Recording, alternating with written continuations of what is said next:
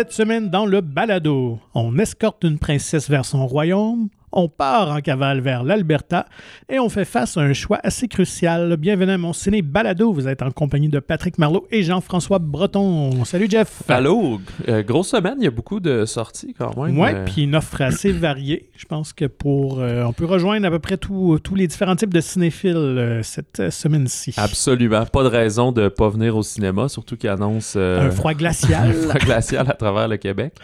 Tout à fait. Fait que Alors, si votre auto démarre, vous pourrez venir au cinéma. Effectivement, très bon prétexte en fin de semaine pour euh, fréquenter les grandes salles avant de faire le tour d'horizon des sorties.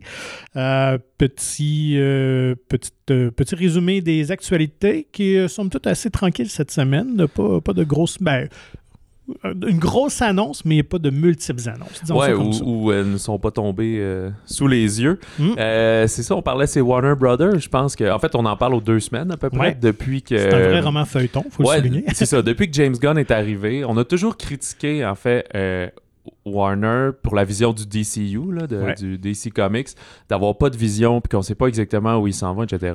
James Gunn est entré en poste et là, depuis ce temps-là, ben, en fait, d'abord, il y a eu Discovery qui ont acheté Warner. Oui. Et là, James Gunn est arrivé. Fait que là, à chaque semaine ou aux deux semaines, on apprend que des films sont cancellés, des suites seront pas renouvelées. On fait le monde- ménage. on fait ouais. le ménage, ouais. Mais c'était inévitable si on veut repartir sur des bases solides, finalement. Effectivement. Donc là, on a droit à un plan pour les dix prochaines années. c'est le contrat que James Gunn a signé. Écoute, est-ce qu'il va se rendre là? On verra bien, parce qu'évidemment, le box-office fait foi de tout quand même à Ouais, c'est Hollywood. ça. là. il doit y avoir euh, comme des joueurs de baseball, là, des Et- buy-out euh, une couple de fois. Si après 5 ans, ça n'a pas marché. euh, merci. Effectivement. Donc, on a annoncé finalement, euh, on a dévoilé les grandes lignes d'une première partie de ce plan-là. Donc, les premiers films qu'on pourra voir sous la direction de, de James Gunn. Euh, premier film, donc, euh, euh, prendra l'affiche au mois de juillet 2025. Donc, on s'entend que c'est quand même pas pour tout de suite. Non. Ce sera donc le retour de Superman dans un film qui s'appelle Superman Legacy. La bonne nouvelle, c'est que c'est James Gunn lui-même qui scénarise le film. Donc déjà là, on sait qu'il a scénarisé c'est Gardien de la Galaxie aussi. Mais il le réalisera pas. Il en tout cas, pour l'instant, non. Ok. Il, c'est- ça n'a pas été annoncé. Peut-être qu'en cours de route, il va changer d'idée. Euh, chose certaine, je pense. Je sais pas si on va s'attendre à un film aussi humoristique que Guardians of the Galaxy, probablement pas. Mais il va sûrement amener sa propre euh, saveur quand même là, au personnage. Et ce ne sera pas un retour, là, euh, un film avec les origines de Superman. Donc on va assister à un Superman qui est déjà établi euh, à Metropolis, arrivé sur Terre depuis déjà quelques, quelques temps. Ouais, c'est ça. Je pense que c'est une des écœurs en titre, si on peut dire, du, monde du super-héros. C'est d'avoir toujours le- Les fameuses origines. Ouais, comment il se Ben parents c'est hier. Et puis là, en 35 minutes, t'expliques jusqu'à temps qu'il devienne adulte. Puis là, son père meurt. Puis là, bla, bla. Puis là, tout le monde connaît ça. là. Puis ça, c'était une des, bons, des bonnes choses, je trouve, de Marvel avec Spider-Man, la dernière incarnation, justement. Mhm. On n'est pas retombé aux sources, expliquer comment il a obtenu ce pouvoir. On accepte que Peter Parker fait mort de balle en quelque part, puis euh, that's it, il a déjà ses pouvoirs. Euh, donc euh, euh, là, on n'a pas de date pour les autres films. J'imagine que ça va suivre soit 2025-2026. Donc Batman fera son retour, cette fois-ci accompagné de Robin dans The Brave and the Bold, qui était une bande dessinée qui mettait en vedette, en fait, à l'origine, je pense que c'était Superman et Batman, The Brave and the Bold. Mais là, ça va être interprété, en fait, une, inspiré de, des bandes dessinées scénarisées par G- Grant Morrison dans les années 2000, qui avait quand même euh, gagné beaucoup de prix, qui a été vraiment très, très populaire, où euh, Robin, finalement, était euh, interprété ou réincarné par le fils de Bruce Wayne, euh, Damian Wayne. Donc, euh, il y avait eu un fils avec euh, euh, la fille de Razal Ghul, Talia, je pense que c'est son prénom, qui était joué par euh, Marion Cotillard. Ouais, c'est ça. Mais là, c'est toutes des continuités Ouais, différentes. Donc, euh, euh, mais on va s'inspirer de ça où Batman va découvrir, dans un Batman un peu plus âgé, va découvrir qu'il y a un ado, Robin, qui, euh, qui a pas mal de caractère, qui est un petit peu baveux sur ses bords. Fait que c'est là qui va recaster Michael Keaton vu qu'il est rendu plus âgé? On va aller avec un autre Batman complètement différent. Ah, ça ne sera ni Affleck, euh, donc pas de nouvelles à ce niveau-là. Et euh, dans les autres films, on peut s'attendre. C'est, Oui. euh, excuse-moi, euh, ça serait quoi la traduction pour bold, à part euh, gras comme l'écriture, là? Euh, bon, ce serait je- peut-être téméraire ou euh, Audacieux, ouais, audacieux. Ouais, Ok. ce serait un peu de ce style-là. là. Euh, on peut s'attendre à un film de Supergirl par la suite, euh, encore là inspiré d'une euh, d'une bande dessinée récente de la version de Tom King qui date de 2022. Donc, c'est Ah, ouais, une série en cours qui a comme réinterprété un peu le mythe de Supergirl, où contrairement à Superman, elle, elle a. euh, euh, elle s'est cachée dans un morceau de la planète Krypton qui a été détruite et tout ça. Et euh, elle a voyagé à travers les, galaxies. Donc, elle est quand même assez sauvage, euh, un peu plus intense comme personnage, qui va aboutir sur Terre, mais avec tout ce bagage-là.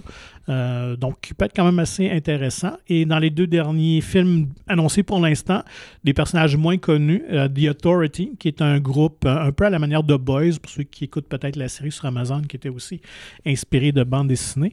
Donc, The Authority, c'est comme un groupe de super-héros qui sont prêts à tout faire. La fin justifie les moyens, finalement, qui peuvent être assez violents pour protéger l'humanité, mais qui... que le code moral laisse à désirer. Et le dernier film, pour l'instant, c'est Swamp Thing, qui est un personnage assez obscur, euh, une créature des marais, euh, qui avait été son heure de gloire est dans les années 80, là, scénarisé par Alan, Alan Moore, qui nous avait donné Watchmen. Donc, c'est une bande dessinée qui était beaucoup plus euh, introspective, adulte là, pour, pour ce moment-là. Mais c'est comme un gentil Swamp Thing? Ou ouais, un- ben, entre les deux, là, entre les deux zones. C'est un personnage assez gris, ben, une créature, là. Euh, donc, que je n'ai jamais lu. Donc, je, je connais un peu de nom, mais euh, je sais que c'est une figure, euh, un personnage culte. Donc, on verra tout ce que ça va donner. Puis Par- d'ici- Ouais, c'est ça, c'est là que. D'ici là, on, on dompe euh, tout ce qu'on attendait depuis deux ans. Ben c'est oui, il reste donc quatre films euh, qui sont déjà tournés, en fait, donc on- qui vont tous prendre l'affiche cette année. Euh, alors, on a The Flash, euh, Blue Beetle et Aquaman. Trois films, donc. Ouais, Aquaman. Non, quatre films, il y a Shazam aussi. Oui, c'est Ça avant. Donc, Shazam, The Flash, Blue Beetle et Aquaman en décembre, qui va clore euh, Fait DC. 2024, il y aurait comme rien. Il n'y aurait rien, Mais en fait, puis ça, c'est vraiment le- l'espèce de DC Universe, là, parce que de l'autre côté, euh, Joker 2 va quand même continuer. C'est ce qu'on a confirmé. Donc, il y aurait comme deux univers parallèles. Donc, il va y avoir vraiment un univers de continuité à la Marvel. Euh, et on va permettre d'avoir un, un, multivers, disons Ouais. ça. Un Thème et variation. Effectivement. Donc, Fait le que- Joker de. hum, voyons, le réalisateur. Mais Todd, euh, Todd euh, Fields avec Todd Joaquin Field, Phoenix, dont le deuxième euh, est en tournage. Donc, lui, effectivement, ça ne sera jamais incorporé dans l'autre univers. Donc, lui, il va prendre l'affiche en 2024. Et on a confirmé aussi qu'en 2025, en octobre, cette fois-ci, il y aura le deuxième Batman de Matt Reeves avec Robert Pattinson, qu'on avait eu l'an dernier. Deuxième de trois, là. Le deuxième, on a confirmé que ça serait une trilogie. Euh, donc voilà. Fait que, au moins pour les fans de cette euh, version-là de Batman, on aura Ouais, moins, plus euh, euh, adulte. euh, peu, Ouais, c'est ça. Puis euh, qui retrace un peu ses premiers pas aussi, un peu. euh, fait que, euh, en tout cas, moi j'avais bien aimé. Un Batman plus détective. Donc voilà les grands plans pour, euh, pour l'univers de DC Comics et leurs super-héros. Euh, moi, j'ai une, une micro-polémique que je trouvais Ah ouais? euh, très sympathique. Je sais pas si tu as vu passer, c'est arrivé dans les derniers jours. Euh, c'est une production française qui a publié une recherche de, de casting, donc de genre d'audition. Ouais. Puis il recherche vraiment un Canadien français avec accent. là. Les mots exacts, c'est un homme trappeur canadien entre 30 et 80 ans qui parle français avec accent canadien. Puis là, sur l'image, tu vois vraiment un bûcheron euh, très contemporain, mettons, Ben là, oui. chemise carottée, grosse barbe brune rousse et tout. Puis là, ben, sur les réseaux sociaux, ça s'est enflammé de dire OK, ouais, c'est ça. Puis euh, acceptez-vous qu'on puisse arriver en traîneau à chien. Puis euh, j'espère que les Français dans le film vont avoir des baguettes sous le bras et tout. Ben oui, c'est ça. ça Mais là. C'est ça. Fait que la production par après ont comme commenté en disant non, mais tu sais, c'est parce qu'on tient vraiment ça, faut leur donner à avoir un accent québécois parce que le nombre de films que c'est ah, je connais quelqu'un qui parle français, ça va le faire, puis c'est une catastrophe. là. Oui. Mais euh, ils ont dit non, le rôle est pas stéréotypé, c'est un super bon film. C'est un film de Olivier Cassas. euh, lui, j'ai- je pense que c'est son premier film, mais avec Mathieu Kazovitz puis Yvan Tal. Fait que c'est quand même une production euh, honnête. Oui, oui. Là, je me suis dit, ben là, avec ma barbe rousse et tout, Eh, avoir su, en ben plus, ouais, je voilà. me suis fait couper les cheveux euh, la semaine dernière. J'aurais dû attendre, j'aurais pu dire, faites ce que vous voulez. Mais là, c'est en France, malheureusement. Fait que ça Ah, m'adonne pas d'y aller en février. Mais c'est quand même euh, 412 euros par jour, fait que 600 Ok. piastres par jour. Fait Quand que, euh, même. Pour, euh, je pense que c'est un 3-4 jours de tournage. Puis, euh, auriez pu juste dire un Québécois qui parle le joual ou quelque chose comme ça. mais quand il disait homme trappeur, euh, j'imagine qu'il cherche quelqu'un de costaud et euh, un peu euh, poilu, là. c'est la vision que j'en ai, là, je pense. que- C'est comme dire, si on cherche un acteur français qui porte le béret et qui... Ouais, c'est ça, exact. là. voyons, Porte bien la baguette, petites jambes niaiseux. et. c'est ça. Fait que. On verra, je sais pas, dans une couple d'années, quand on verra un film avec Mathieu Kassovitz puis Yvan Attal, parce qu'on disait pas le nom du film, évidemment, ben. On devrait leur suggérer Guillaume Cyr, je pense qu'il pourrait bien faire le... Ouais, c'est ça. Mais je, je pense que ça s'est ramassé un peu partout, mais tu sais, au- si c'est pour trois jours de tournage en février en France, clairement, ils visaient.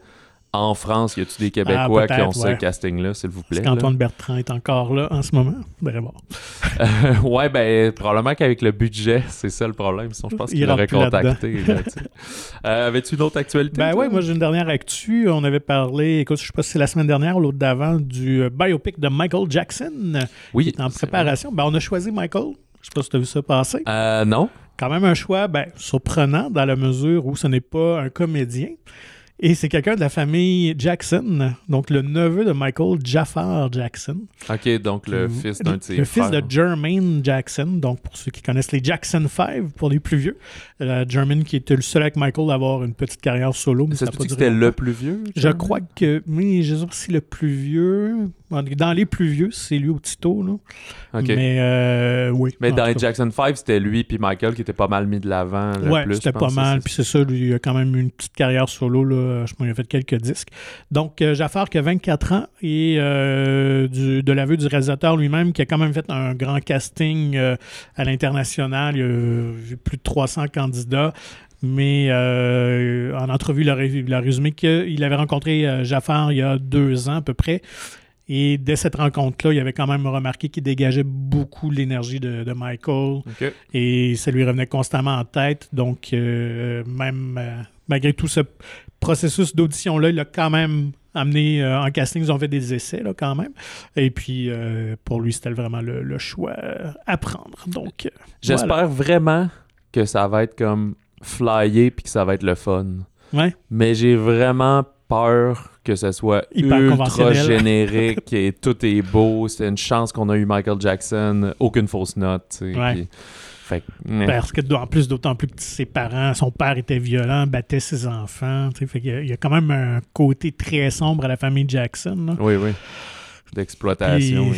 Comme tu l'avais dit, que la famille est quand même derrière les ariendroits, là, derrière la production. Fait que Ouais. ça va être à voir. Euh, euh, du côté des bandes annonces, là, moi j'étais tout excité, là, j'attendais pour le tournage d'aujourd'hui. T'étais si excité que ça?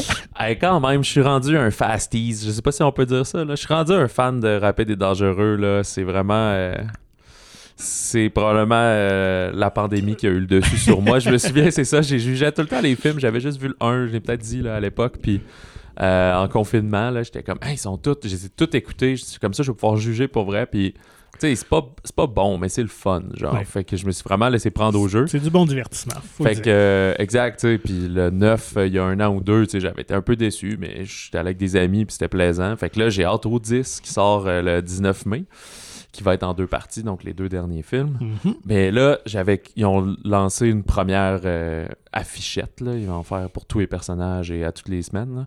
Mais euh, je pensais que le trailer arriverait le 2 février. Mais euh, non, finalement, c'est comme un. ils appellent ça le Legacy Trailers. Fait que ce que j'ai compris, c'est que. Ce qu'on a compris tous les deux, en fait. Ouais. À chaque jour, ils vont faire un petit trailer d'une minute qui rappelle chacun des films. Fait que là, il y a celui du 1 qui est sorti. Puis là, ça dit Ah, le trailer du 10 dans 10 jours. Dans... Ben là, c'est dans 9 jours. Neuf ça va être jours. dans 8, dans 7. Fait qu'ils font le décompte comme ça. Ouais, c'est ça, jusqu'à 10. Fait que si mes calculs sont bons, finalement, c'est le 10 février qu'on devrait avoir ça. Et peut-être qu'aujourd'hui, ben là, on a écouté lui du, du 1, mais lui du 2 va sûrement sortir euh, aujourd'hui, le 2 février. Et là, bref, euh, dépendamment quand vous écoutez ça. Fait qu'au final, on s'en reparle la semaine prochaine pour le, le- le trailer du 10, qui va sûrement être encore là, un premier teaser de... Ben oui. Mais des fois, ils sont bons, eux autres, ils font même pas des teasers d'une minute, ils font des teasers de 2 minutes 20, C'est puis ça. plus tard, vont faire un trailer A de 2 minutes 29, puis un trailer B de 2 minutes 30, puis... Ah, fait qu'on s'en finit plus. Mais au Québec, Oui. on a une bande-annonce... euh, Qui marque le D'une retour. saga aussi. Ouais, d'une- d'une d'une grande marque. Ouais, les Contes pour tous. euh, on avait annoncé le tournage, euh, nous autres, je sais plus, euh, peut-être cet été. Ah ouais, au début de l'été, sûrement. Ouais, ça, c'est ça. Ça a été fait euh, très récemment comme film. C'est Coco Ferme, réalisé par Sébastien Gagné et qui prendra l'affiche très bientôt, là, le 24 février déjà.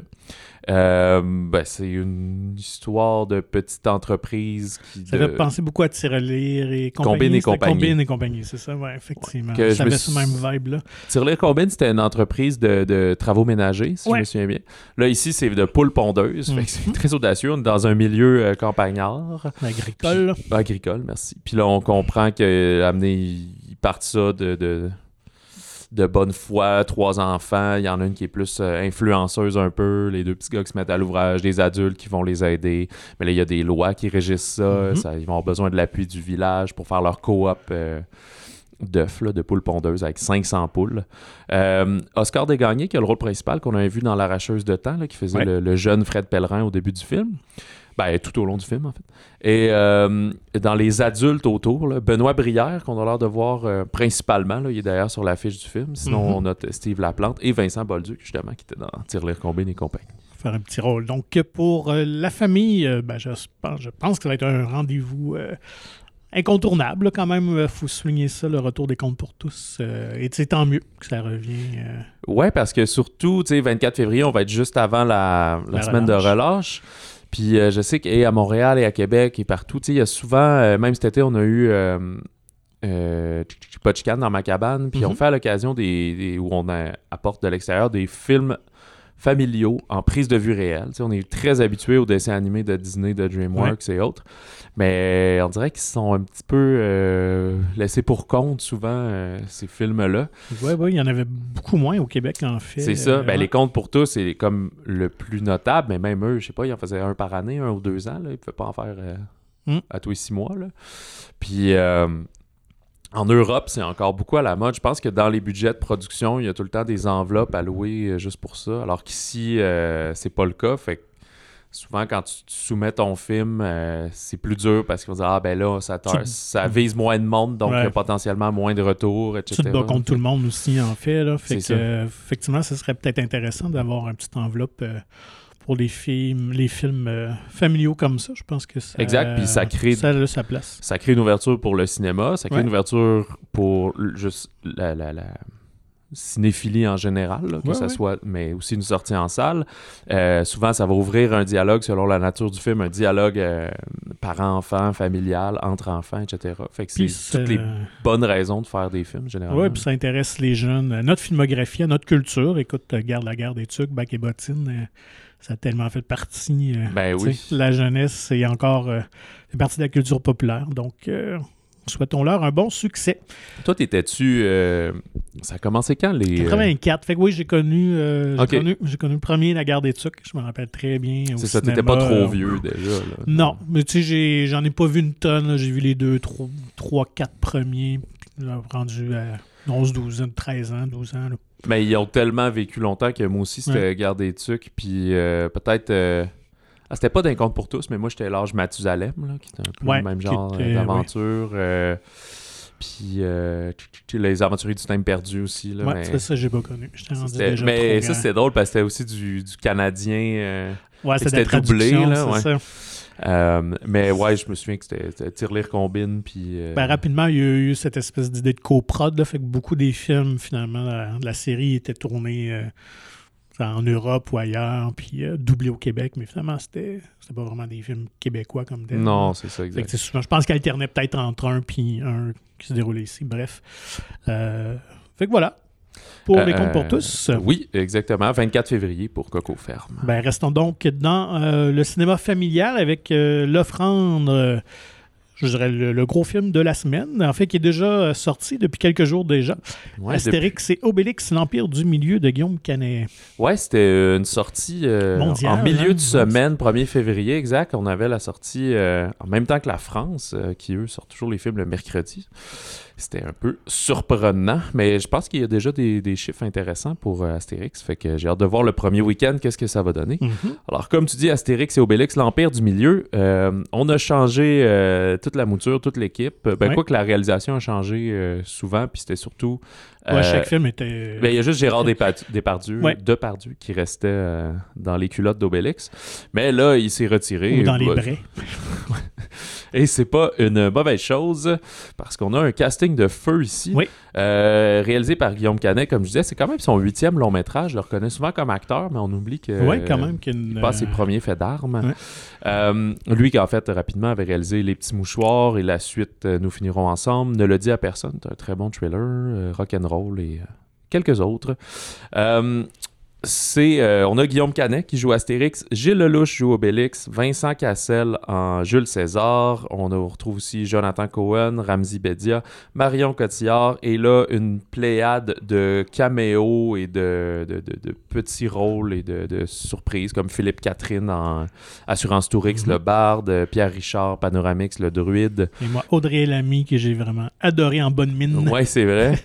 Euh, puis là, sans compter, il y en a d'autres aussi que, comme je connais pas, là, genre des rappeurs euh, français, Ouais. des youtubeurs. Euh, Il y a un, j'ai oublié de noter un super joueur de soccer aussi, Ouais, aussi. euh, Zaltan, quelque chose comme ça. là. Désolé, c'est pas mon sport de prédilection. Au scénario, c'est Philippe Méclin et Julien Hervé, qui c'est un duo de, de comédie de cinéma. Et c'est le premier film qui est complètement créé pour le cinéma. Ouais. Fait qu'on s'est pas inspiré d'une BD, on s'est plutôt inspiré de, de la nature de l'œuvre de, de Uderzo et Goscinny en disant bon, mais souvent Astérix et Obélix partaient à l'aventure dans une contrée lointaine et la Chine, on n'est jamais allé.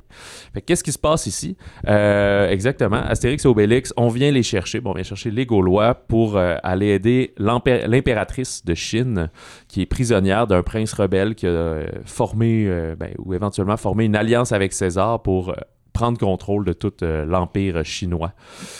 Alors, euh, Astérix et Obélix, les vaillants, vont aller aider à libérer euh, le peuple chinois de l'oppression.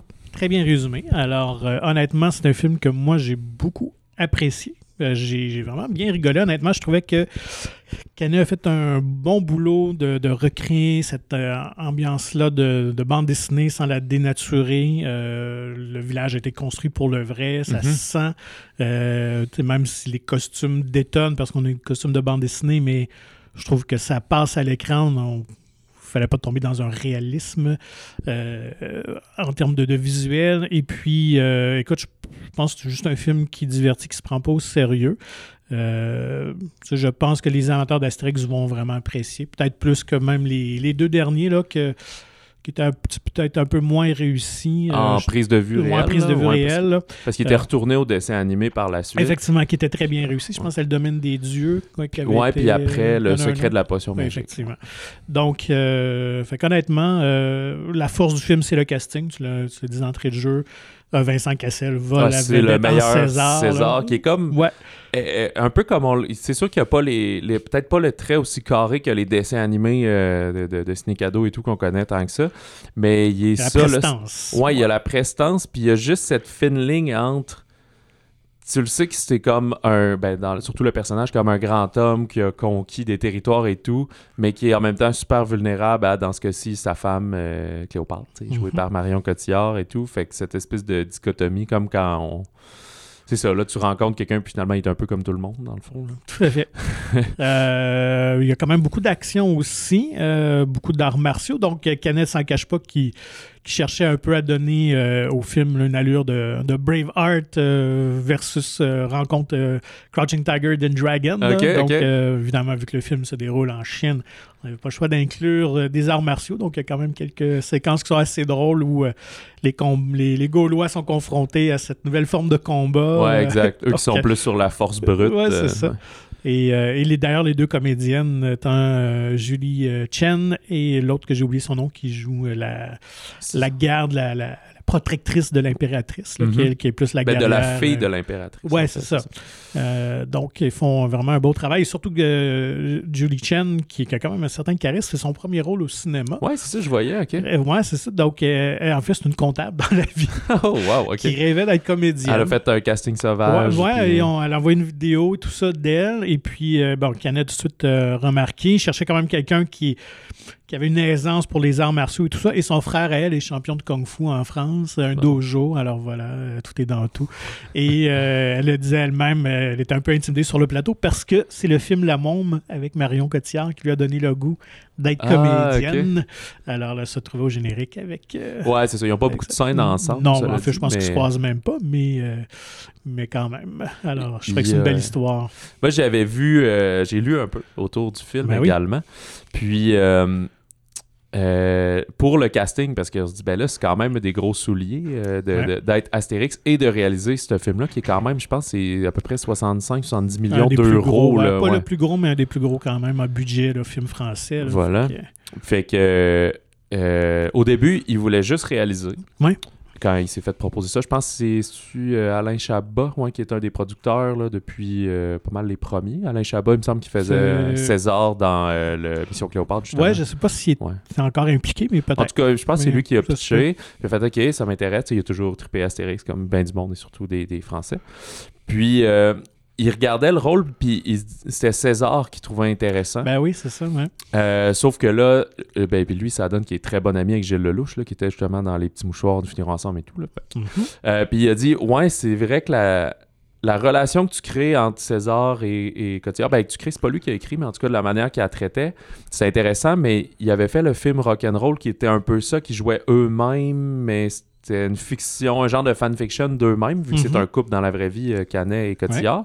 Puis il a dit Ouais, il y aurait un peu de redite, fait que tu serais peut-être mieux de voir ça différent. Puis là, il a repensé à Cassel, toujours voulu tourner avec lui, puis ça serait le bon, fait qu'il a gardé ça de même. Mais il pour, pour autant, il s'est pas dit d'abord je vais faire Astérix, mais c'est vraiment chez Pathé euh, Film qui ont commencé Ouais. à dire ouais, pourquoi ça serait pas toi? Tu sais, t'as le look, t'as as aussi le. L'attitude, Ouais, puis tu avoir le Money Face aussi, là, il est quand même très connu.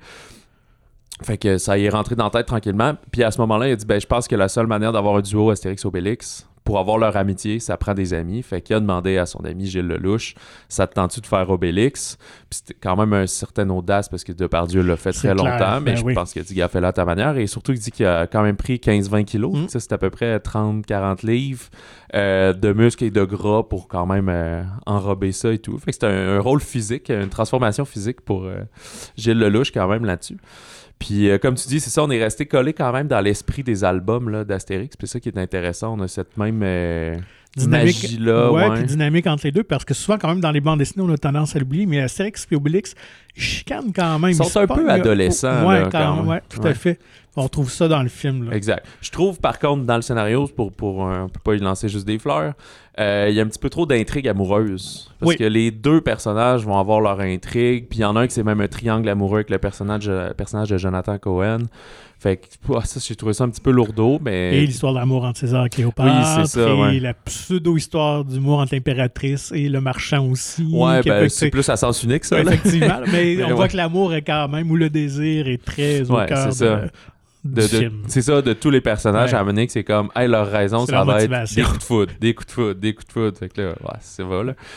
Mais ça avance quand même. Il y a aussi, tu je sais pas si parce que c'est un peu le fantasme de dire, ben là, je fais un Astérix et Obélix. Oui, il y en a eu quatre autres en prise de vue réelle avant, mais je veux tout faire, là. Fait qu'on a le banquet, on a les pirates, on ça. a le grand voyage, on a les Romains, on a Cléopâtre qui est quand même est très bonne et tout, mais est un peu forcée dans Ouais. toute cette histoire-là. Puis on a le banquet final à la fin, on a tous les personnages et tout. Tu sais, même euh, dans tous les caméos, il y a Angèle qui fait, euh, la, la chanteuse Angèle Ouais. qui fait Falbala. Ouais, Falbella, je dis toujours. Falbala. Falbala. Puis tu sais, comme pour deux phrases, là, juste pour dire tout le monde est là. là. Fait que Ben oui, ça c'est peut-être pour ça aussi qu'au final, ça dure comme 1h50, je pense. là. C'est peut-être Ouais. euh, un peu long, mais je pense que dès que tu es à peut-être un genre de 9 ans, 8-9 ans et plus, que vous tripez déjà à lire quelques Astérix et tout, ça va vraiment être un beau moment en famille. Puis, tu sais, oui, c'est français. Il y a quelques blagues qui sont très euh, françaises, franchouillardes, mais pour genre tant que ça. par exemple. 90%, Ouais. si tout passe, là, comme je dis. Ça reste très accessible, Puis, effectivement. si moi, je connais pas, les deux, trois youtubeurs ou rappeurs français qu'il y a dedans, ah, je suis sûr qu'il y a plein de monde quand même au Québec qui les connaissent, là. Je suis pas. Elle a très bonne chance. C'est plus une question de génération. Exactement, c'est ça. là. Et puis, euh, moi, j'ai quelques autres fun facts. Ah, aussi. Écoute, Vincent Cassel, je pense qu'il était prédestiné à jouer dans l'Astérix. J'avais oublié que son père avait joué Panoramix dans le premier film, euh, donc euh, euh, Jean-Pierre Cassel. Et puis, ben, l'ex de Cassel. Monica Bellucci, Bellucci, elle a ben joué oui. évidemment Cléopâtre. À ce moment-là, ils étaient en couple. Dans le, dans le Mission plus Cléopâtre. célèbre Ben oui. des, des films. Moi, d'ailleurs, je le classe juste en dessous. Je dirais que celui-là euh, est, est vraiment quand même supérieur au premier puis aux deux derniers. Mais, euh, exact. Tu sais, c'est, pas la meilleure histoire, mais c'est définitivement le meilleur, la meilleure distribution, la plus Ouais. agréable à regarder. Je trouve même la plus réaliste. Là. Moi, ça m'a pris. euh, tu sais, Depardieu qui jouait Obélix, c'était juste comme iconique parce que c'est un des plus grands acteurs français. Bon, que, des tribulations, et, ça va pas toujours bien, mais genre le plus iconique de- depuis plusieurs dizaines d'années, Mm. qui fait ce personnage-là iconique et tout, c'était comme génial. Mais j'aime mieux Gilles Lelouch. là, Moi aussi, Sur tous les points, tout le temps. Là. fait que, Ouais.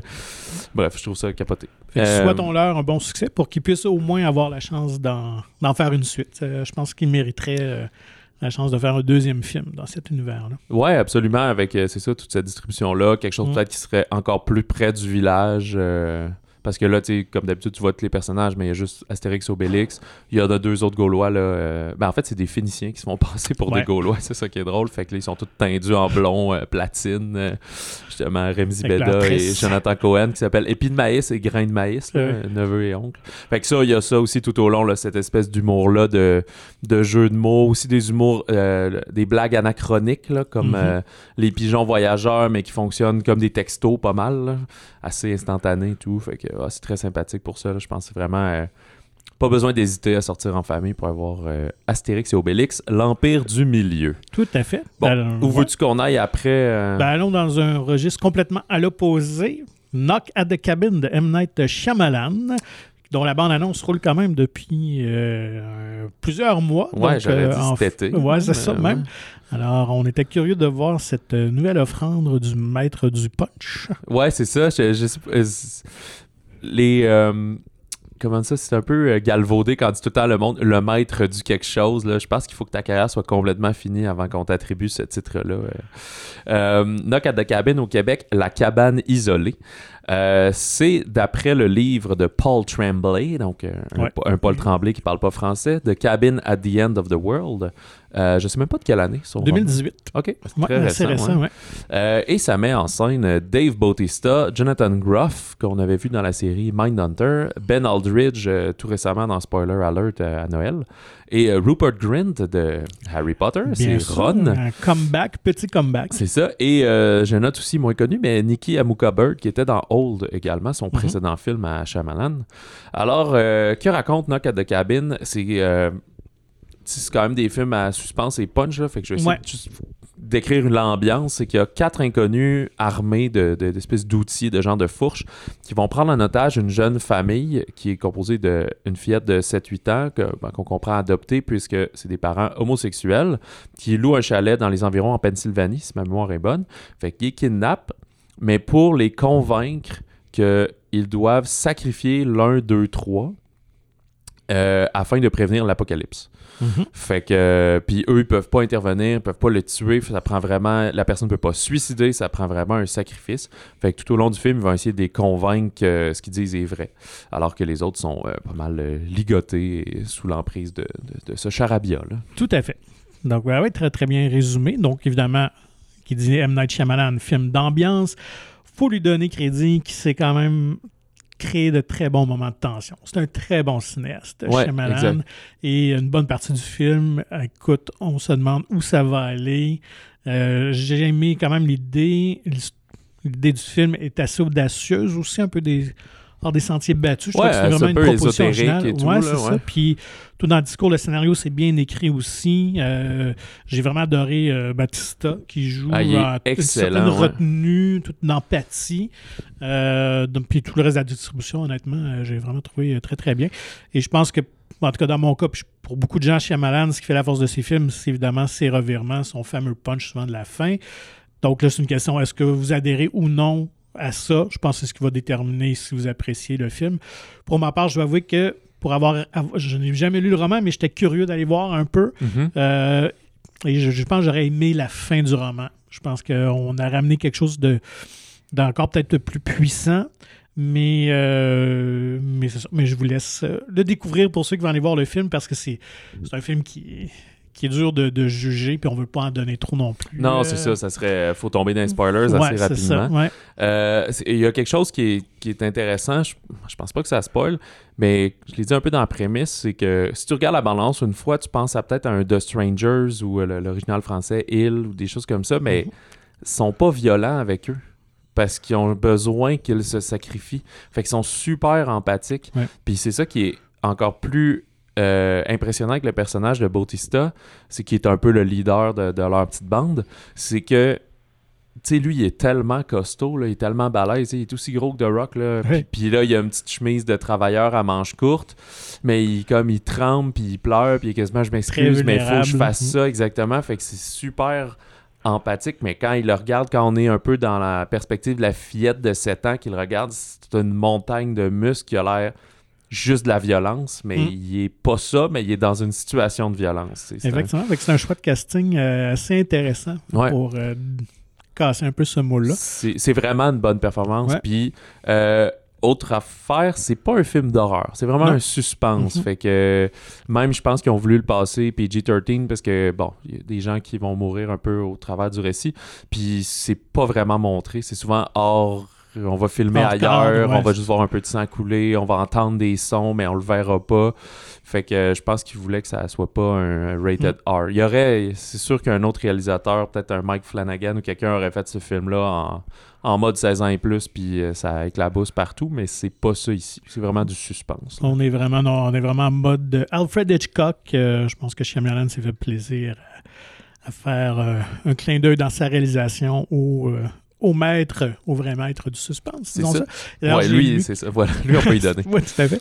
D'ailleurs, j'ai lu que euh, Shyamalan a utilisé vraiment des lentilles des années 90 pour donner euh, un peu un aspect un peu différent là, à son film, peut-être un peu vieillot. Remarque, moi, je ne l'ai pas vu à l'écran nécessairement. Ouais, ben, en fait, parce que ça se passe pas dans les années 90, c'est très contemporain. Mais il voulait donner en tout cas une texture, quelque chose, mais là on est vraiment dans la technique. Mais mais on bref, le il y avait voit, euh, le générique d'introduction, Ouais. lui, il est très... Avec ça que j'ai remarqué aussi, tu sais, des titres qui passent en une fraction de seconde, même le titre du film. Les... D'ailleurs, on a le vieux logo d'Universal en partant. Ouais, c'était très drôle. Mais lui, c'est quasiment années 60, là. Euh, plus, plus 80, je pense. Ok, mais très 70, granuleux. 80, Ouais, tout à fait. Et puis, euh, ben, à noter, c'est ça que le, le roman euh, était sorti en 2018, a quand même gagné beaucoup de prix. Et euh, en fait, le romancier avait déjà vendu les droits avant même la publication de son roman. Donc, les, les producteurs avaient une option de 2017. Alors, il a dû tenir ça secret jusqu'à temps que Shyamalan annonce le projet Je au sais début 2022. Donc, il a vécu avec ce secret-là pendant plusieurs années. Mais drôle. un gros romancier, Paul Tremblay? Ben, ou? Pas tant que ça. Je pense que dans le créneau où il est très bien accueilli, mais c'est pas, pas un auteur de la, la trempe d'un Brown ou James Patterson, Ok. Michael Conley. Là. Puis y a-tu d'autres de ses romans qui avaient été adaptés? Bonne question. Ou sinon, il je connaît juste les bonnes personnes, puis son, Ben, ça, son agent ou sa maison d'édition, en fait, hey, ça, c'est un pitch qui ferait un bon film, allez voir, je connais du monde, puis tu sais. je- en fait, c'est ça. C'est, c'est comme ça que ça se déroule souvent. Donc, les maisons d'édition qui ont des manuscrits en cours d'écriture euh, sollicitent déjà Hollywood à ce moment-là. Donc, il y a beaucoup de, de- de romans qui se vendent comme ça avant même que le film soit sorti. Et puis, même à l'époque, ça date de longtemps. Jazz, c'était le cas aussi. Là, fait Ah ouais, même au début des années 70. Euh, donc, c'était le cas. Alors, euh, évidemment, tout ce qu'ils peuvent encaisser comme argent, ils vont, ils vont, le, ils vont s'essayer. De ce que je comprends, euh, je, je révélerai rien, mais de ce que tu m'as dit sur la fin du film que tu es allé lire, la fin du livre, pardon, Ouais. que tu allé lire, c'est qu'au final, on prend pas l'histoire, on prend la prémisse. Ouais, on fait un peu comme, OK, tout le concept, la prémisse, l'affaire m'intéresse. À ce temps, je fais mon histoire pour le cinéma en 1h40, puis Ben, je- des visions différentes d'un même événement. De ce peu, que j'ai lu, c'est vraiment la dernière portion qui est très différente. Le reste se déroule pas mal comme c'est, mais, euh, mais c'est sûr que c'est un gros morceau là, quand tu changes carrément la fin. Mais bon, Ouais. Ben, en tout cas, vous le voyez, là, si vous allez voir le film ou même en l'écoutant, il n'y a pas 180 issues à cette affaire-là. Là. Il embarque ou il embarque pas ou Mm. comment ça va se passer un peu, là, mais voilà. Euh, on peut euh, on peut se calmer les nerfs un peu. Euh, autre sortie, c'est Rodéo, film québécois, euh, le drame Rodéo de Joël Desjardins-Paquette. Son premier long métrage, mais elle a Ouais. quand même fait plusieurs courts-métrages euh, prisés à Mhm. travers euh, le monde. Alors, tant mieux. C'est avec euh, Maxime Leflaguet qu'on n'avait pas vu au cinéma depuis, euh, depuis une bonne secousse, en fait. Piché entre ciel et terre. Ouais, c'est ça, parce ouais. que c'est le film, le fils, pardon, de euh, Michel Côté Mhm. et Véronique Leflaguet. Fait que je pense que son, son nom de, de- son vrai nom c'est Côté, mais quand il a commencé à faire euh, de, l'acting, il, voulait se dissocier ben un oui. peu, fait qu'il a pris le flaguet.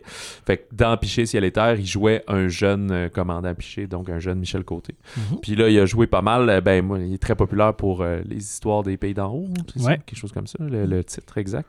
Et au- il partage la, la vedette avec Lilou Roy-Lanouette, qu'on avait vu dans Joulix de Marie-Lou Wolfe il y a quelques années, qui est une fillette de, de 10-12 ans. Qui, ouais, je pense qu'elle a plus 10-12 ans, mais dans le film, Elle joue un petit peu elle a plus ouais, jeune. 9 ans à peu près. Euh, et au scénario, ben, c'est Joël Desjardins-Paquette et son amie Sarah Lévesque. Alors, en relation noueuse avec son ex-femme, Serge Junior, donc le personnage de Le Flaguet, euh, craint de perdre la garde euh, partagée de sa fille Lily. Fait qu'afin de réaliser leur rêve qui est de participer au plus grand événement de rodéo motorisé, là, des courses de gros camions semi-remorques, qui lui est camionneur justement, ben, il va kidnapper l'enfant, mais en y faisant croire que sa mère est d'accord, que c'est une surprise, qu'elle leur permet ça et tout. Fait qu'ils partent pour un 3-4 jours de route avant d'arriver dans les Badlands en Alberta. Mais évidemment, tout au long du voyage, ben, sa fille va devenir de plus en plus euh, Méfiante, ouais. méfiante. Ouais, Ouais, c'est c'est ça, par rapport à, ben là, ce serait le fun d'appeler maman. Puis, Mm. euh, exactement. Euh, c'est c'est vraiment plus un drame, voire quelques moments un peu comiques, mais je classerais ça drame. C'est pas un suspense, euh, Non, vraiment pas comme Knock at the Cabin, mais c'est c'est pas un suspense d'alerte Amber parce qu'on suit le père vraiment. Euh, c'est c'est un road movie. On est Mm. sur la route tout le temps. On est coincé euh, dans, dans le- le- l'habitacle, souvent du camion, mais aussi à l'extérieur, c'est des super grands paysages ouverts. Fait que t'as cette dichotomie-là. Ouais. Puis, euh, fait qu'on va voir vraiment grandir la relation père-fille à cet âge-là. Tu vois que leur fille est un peu. euh, euh, Écorché un peu par la, la ouais, séparation. par la séparation, parents, par la mauvaise relation de ses parents. Ouais. Puis. euh, Fait que son père adore vraiment aussi. On voit que son père Oui, aime beaucoup sa fille. Exactement, c'est ça. malhabile un peu dans sa façon Fait que, fait que c'est ça, c'est pas un, pas un père euh, malveillant. C'est juste comme. Pas nécessairement de rédemption, mais tu vois que c'est une bonne personne, mais qui prend des mauvaises décisions, Mhm. mettons, Ouais, là, qui est un ouais, peu ouais. trop impulsif, des choses comme ça. Fait que, euh, bref, on ne spoilera pas tout ce qui se passe, là. Mais euh, ça dure 1h20. Moi, j'ai trouvé ça très rythmé. J'avais. euh, je pense toi aussi, aucune attente, je savais pas du tout. Je- honnêtement, je pensais un peu, bon, un autre drame euh, québécois, mais bon, allons-y, ça a l'air beau. Puis j'étais vraiment euh, emballé, moi, dans Mhm. l'histoire. Oui. Oui, il y a certains, peut-être pas clichés, mais un peu des, des- des affaires convenues dans ce genre de drame.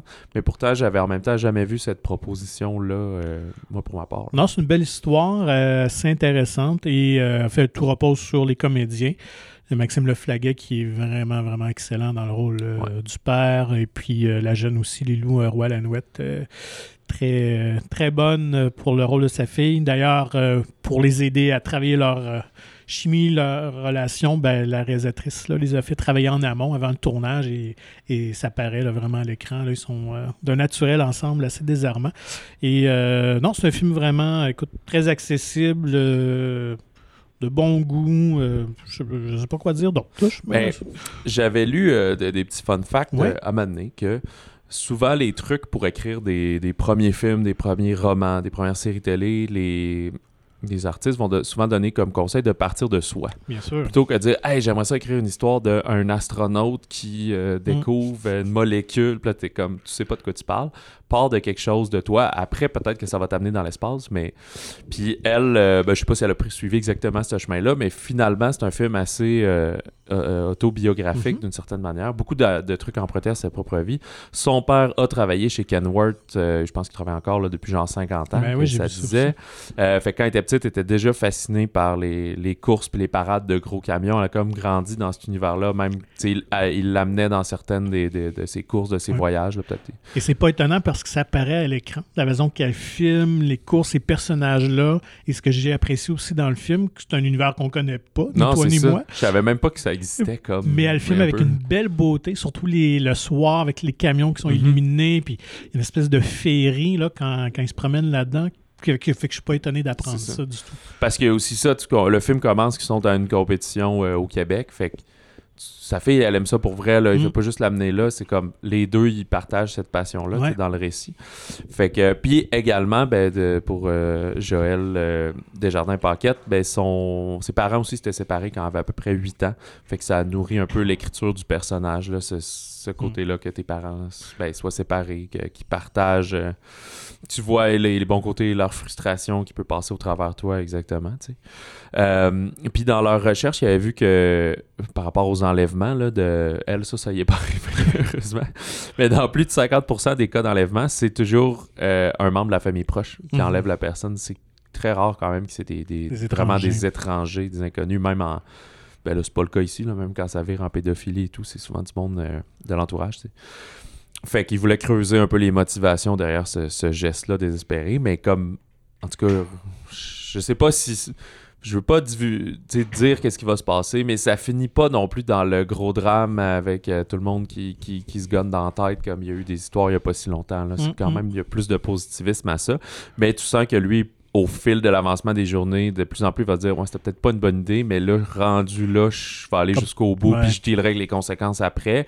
Mais j'aimerais ça que ma fille me voit pas comme un trou de cul. Fait que comment je fais pour elle que ça reste le fun. Puis, tu sais, fait qu'il y a une espèce de. Ça commence à se nouer de plus en plus là, au fil du récit. Puis en 1h20, ben c'est parfait. Ouais, c'est ça que mort. je salue, exact. Parce que s'il y avait, si le film a duré 1h45, il aurait fallu qu'il y ait plus d'événements ou quelque chose comme ça. Mais là. euh, Et ça demeure dans le plausible aussi. Fait qu'il n'y a pas trop de revirements qui disent ben voyons donc là. C'est ce que j'apprécie Mhm. aussi quand même là, du scénario. Puis, euh, comme je dis, tu sais, moi, j'écoute pas les, les pays d'en haut. Puis, euh, le look de Le Flaguette, j'étais là, ah, c'est cool, les cheveux euh, back coiffe un peu crasseux, un genre de gros beigne, moustache, blablabla. Puis là, c'est un collègue qui m'a dit, pas mal le même look Ah que ouais, dans la série. Ouais, j'ai regardé, je suis dans la série, les cheveux aux épaules, là, il était euh, peut-être un 4-5 pouces plus long. Fait que je sais pas au niveau du tournage si c'était parce qu'il fallait qu'il garde son Ouais, look, ça peut. tournait ça juste avant du, du pays d'en haut, une affaire de même. Fait qu'il a dit, ben, tu peux laisser pousser tes cheveux, pousse tes cheveux plus, mais touche pas à ta barbe, puis euh, rase-les pas, etc. Euh, et pour le tournage, c'était quand même compliqué. J'ai lu que ben, ça a été tourné euh, évidemment en pandémie, là, un peu euh, certaines restrictions, là, Mhm. probablement l'été dernier ou l'autre d'avant. Il était souvent, il se retrouvait huit, même si c'était une petite équipe, il était quand même huit dans la cabine du camion, tout en arrière, Ah ouais. masqué, à devoir aussi travailler avec les bruits du camion. Je sais pas si euh, euh, Maxime conduisait pour vrai, mais en tout cas, il y a des séquences où il était sur une remorque, là, c'est un classique. là, Ouais. pour- parce que Mais je sais qu'il a appris à conduire, c'est ce qu'il avait mentionné en entrevue. Là, parce- que ok. c'est- Parce qu'il y a des moments où vraiment tu le vois rentrer, ça démarre, ça part. tu- Je pense pas qu'ils ont le temps de couper avec quelqu'un d'autre. Mm. Mais quand tu es sur la longue route et tout, là, c'est parce au niveau des assurances de la sécurité, tu peux pas dire tes Ben scènes puis en ça. plus avoir un œil sur la route. Mais c'est quand même compliqué parce que ça te prend quasiment un gros camion avec une grosse remorque pour juste jucher un petit peu le camion dessus. Tu, sais, tu peux pas l'embarquer complètement sur le trailer. C'est plus une Mm. genre de de petites plaques avec des roues que tu embarques, puis comme ça, même dans ta caméra, ça paraît pas trop. Fait que euh, dis, Ah, c'est, tu manœuvres pas ça aux centre-ville. là. Non, non, j'imagine. ben, c'est beaucoup de la grande route. Je le sais, j'imagine qu'ils sont allés comme pour vrai, là. Ça, j'ai, Ben, pas su. ce qu'on semble voir à l'écran. on, Ouais. c'est ça, on est en Alberta, on est en Ontario, on voit les paysages changent. Là. Tu peux pas juste aller sur le bord de la 20 puis faire à croire que c'est ça. C'est clair, ouais, ouais. Non, ça, ce serait curieux. euh, une question intéressante à poser à la réalisatrice, là, toute la logistique d'un road movie de la sorte. Puis euh, moi, j'avais lu en entrevue justement avec euh, Maxime qui, qui dit qu'il était vraiment très heureux de recevoir ce scénario-là parce que ça fait plusieurs années qu'il voulait retourner au cinéma, refaire du, Ouais. du cinéma.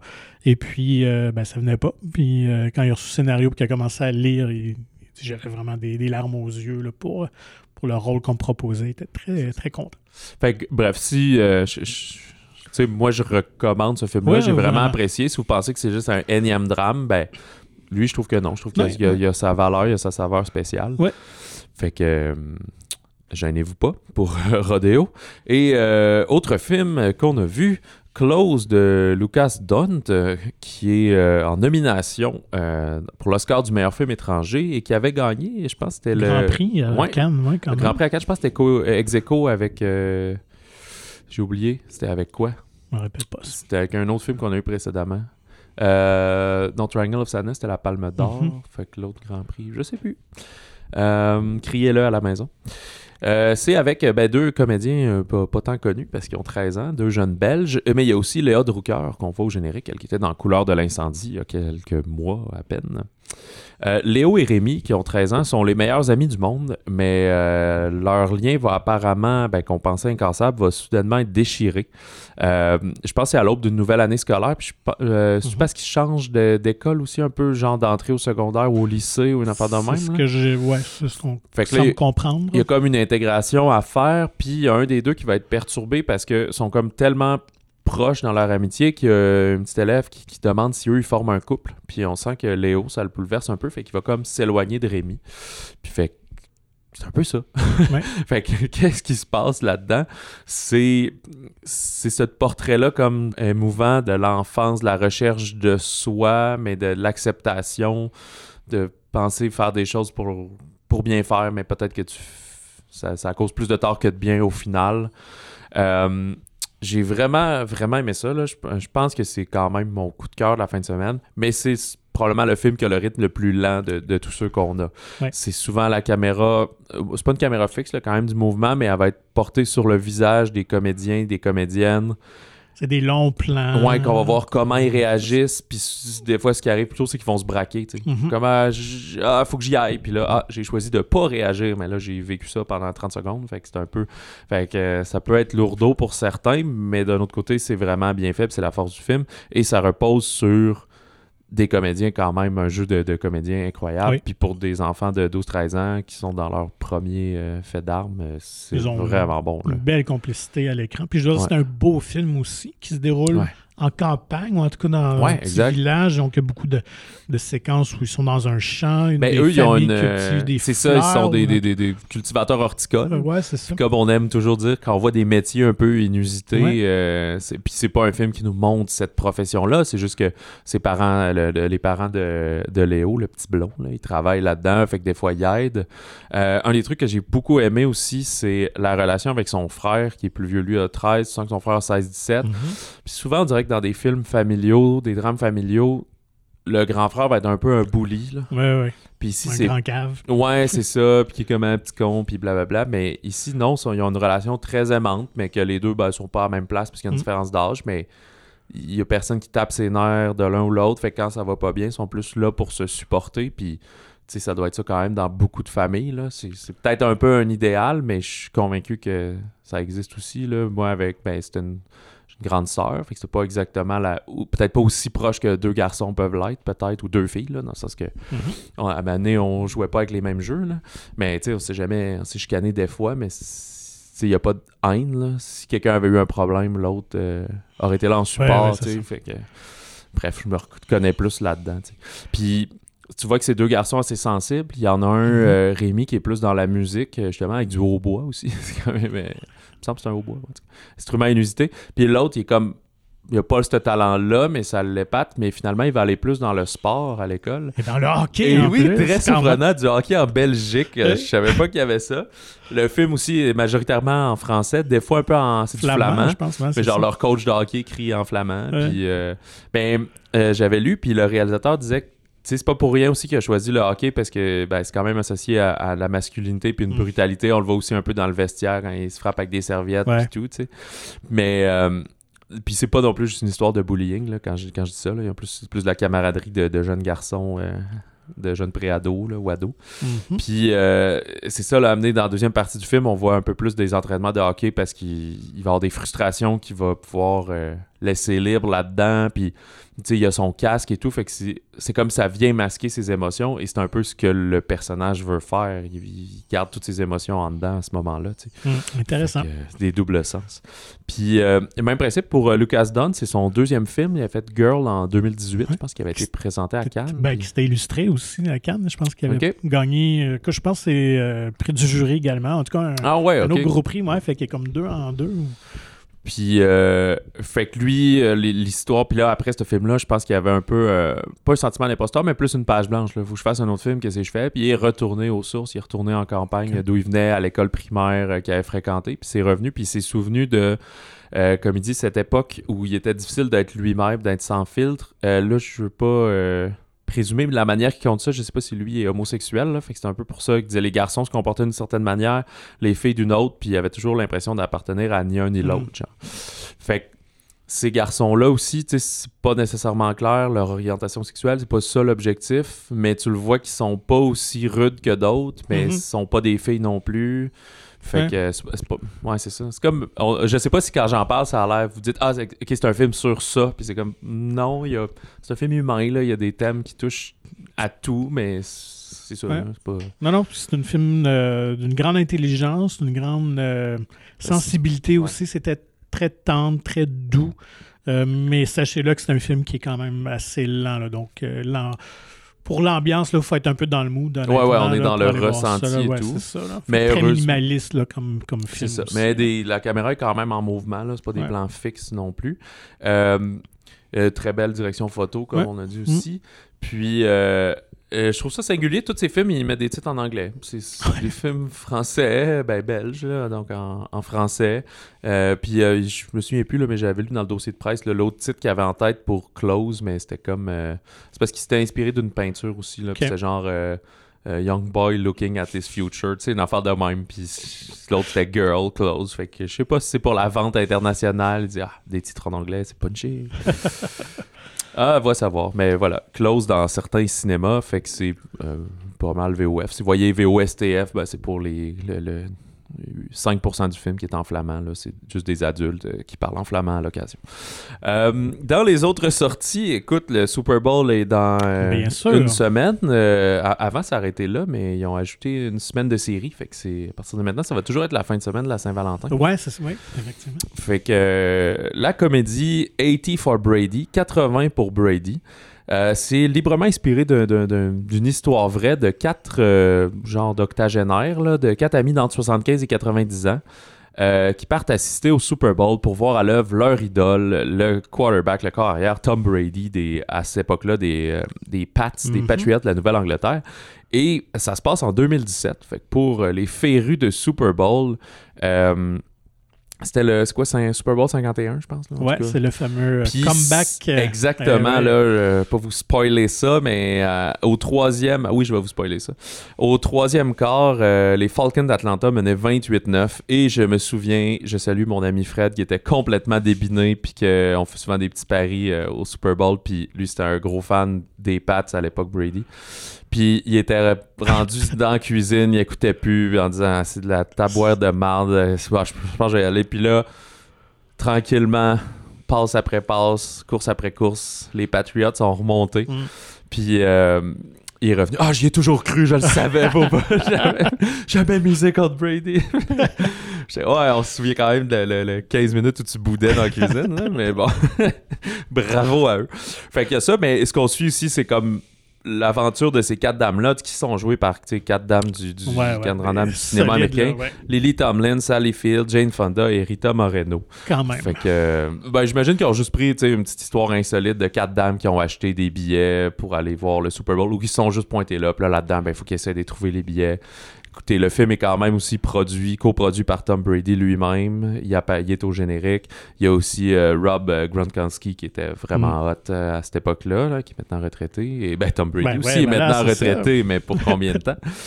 Euh, fait que, tu sais, on souligne surtout, ben, c'est la complicité puis l'enthousiasme du quatuor des vedettes. C'est très léger. Là, Ben ici. Je pense que je, je disais, par contre, des bons commentaires sur les montages euh, des séquences sportives de football, que ça, c'était quand même bien Il y a l'air d'avoir des bons gags, honnêtement, dans la bande-annonce. Tu Pour, euh, Ouais. pour ce public-là, là, je pense. Mais que- j'ai de la misère à comprendre le public cible, tu sais. Puis si ça vous intéresse, allez-y. Bah, toutes les raisons sont bonnes pour aller au cinéma, mais il y en a pas tant, là. Je, je, pense corrigez-moi si je me trompe, mais des personnes de 80 ans, des dames de 80 ans qui tripent sur le foot, fait que tu vises celles et ceux qui aiment ces actrices-là, mais les fans de films de sport vont pas aller voir ça non, effectivement. Je pense qu'on cherche un public féminin là, dans, plus âgé, là, 50, dans cinquantaine, soixantaine. Puis tu sais, c'est quand même un... c'est un peu un hit and run. Là. Ce film-là, je pense qu'il va être à l'affiche peut-être trois semaines. Cette Mm. semaine, le Super Bowl, s'il y a des succès pas pires, il t'offre la semaine après, mais si ça va pas, pff, avec Ouais. le football, À c'est moins que comme ce les. soit une grande surprise. Tu sais, des- c'est de temps ça. en temps, il y a de ces films-là, c'était quoi, là, de First, euh, de Book Wife Club, de Euh, de... First Book Club, ou Book Club, je Ben, pense le Book que- Club va en faire un deuxième même Ouais, en puis mois je pense qu'à la fin des années 90, euh, je pense que c'était The First Wives Club, sais, avec Bette Midler, puis Goldie Hawn, Ok, ok. Diane Keaton, je pense, tout ça. Fait que, on dirait sporadiquement, comme une fois ou dix ans, là, on ramène quand même des comédiennes C'est d'un âge, d'un certain âge, d'une certaine génération, puis ils ont un gros, gros hit. fait que c'est comme un, un C'est ça. mini comeback. Fait qu'on verra bien ce que C'est ça ça. Fait que c'est pas, un- c'est pas une comédie sportive, mais c'est une comédie entre amis dans le monde Ouais, du c'est sport, si on veut. Puis, euh, C'est un documentaire? oui, un Ah, documentaire. mais je sais plus si j'avais de quoi dire pour Brady. Ah oui, ben c'est ça, je parlais comme euh, 23 décembre, tu sais, qui a quand même été à l'affiche jusqu'en janvier, alors Mhm. qu'on pensait, nous autres, bon, ben, il va faire son argent, puis au lendemain de Noël, ça marchera Mhm. plus. Mais non, non, euh, ça a continué à marcher pendant plusieurs semaines. Mais là, ça doit pas mal finir. Un feel-good movie, c'est toujours efficace ça, quand on a très- besoin. La légèreté, mais les comédies, c'est ça qui ça marche tout le temps. Des fois, Mm. on débine ça en disant que c'est niaiseux, mais c'est quand même dans les styles populaires. Euh, oui, il y a le documentaire québécois de la semaine, Jouvencelle de Fanny Pelletier, que j'ai pas eu la chance de voir encore. Sur un an, c'est euh, une immersion dans la vie de trois groupes d'amis québécoises âgées d'entre 15 et 18 ans. Et on va suivre surtout leur, leur espèce d'obsession de leur image sur les réseaux sociaux, euh, obnubilés par euh, l'exploration de leur sexualité, puis à la recherche de leur, identi- de leur identité sexuelle, mais surtout euh, du désir de plaire, des likes, de la popularité, du, du- c'est ça, là, cette espèce de... C'est de la dopamine, là, que je me souviens plus que ça, ça procure, là, c'est cette appréciation, ce besoin de validation. Fait que euh, Jouvencelle, je me souviens même plus c'était quoi. C'est juste un synonyme de adolescent ou adolescente.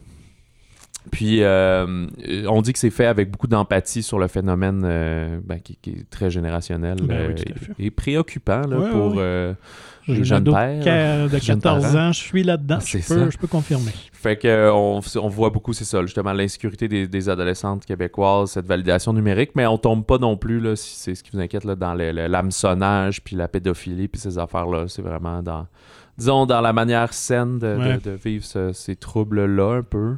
Fait que, ouais, c'est pour ça que je trouve ça intéressant, mais euh, bref, ça n'a pas donné. Je pense qu'il est pas beaucoup disponible euh, pour l'instant, mais des fois, petit à petit, semaine à semaine, euh, ça ouvre dans différents marchés Mm. et c'est le genre de film qui joue une seule semaine. Fait que Ouais, si, vous sachez- si vous savez maintenant que ça existe, vous allez pouvoir être à l'affût de votre cinéma de quartier ou même le demander. hein. Souvent, euh, c'est un peu ça la programmation. Là. Je le répète souvent, mais tu sais, les, les, euh, ceux qui s'occupent de la, la programmation vont juger que le film ne sera pas pertinent parce qu'il y a un travail de publicité à faire, puis des fois c'est trop d'énergie. Mais si les gens écrivent pour dire moi j'irai, ben là soudainement ça devient plus intéressant d'offrir le film, sachant qu'il y, a- qu'il y a une demande pour. Euh, Avais-tu autre chose à dire euh, Mm, Non. pas d'autres euh, sorties euh, surprises que j'ai oubliées. Euh, c'est ce qui conclut l'épisode pour cette semaine. Et la semaine prochaine, il n'y a pas de temps de. C'est pas la folie. Là, il y a je me ma- demande si c'est peut-être pas à cause même du Super Bowl qu'on a euh, osé, pas ça de me remarquer, c'est juste une journée, c'est dimanche, mais euh, Ouais, c'est quand même curieux qu'il n'y ait pas de. Peut-être que le de- monde commence à faire leurs ailes de poulet dès le Ouais, samedi. faut voir. puis 36 heures au four à, à 100 degrés.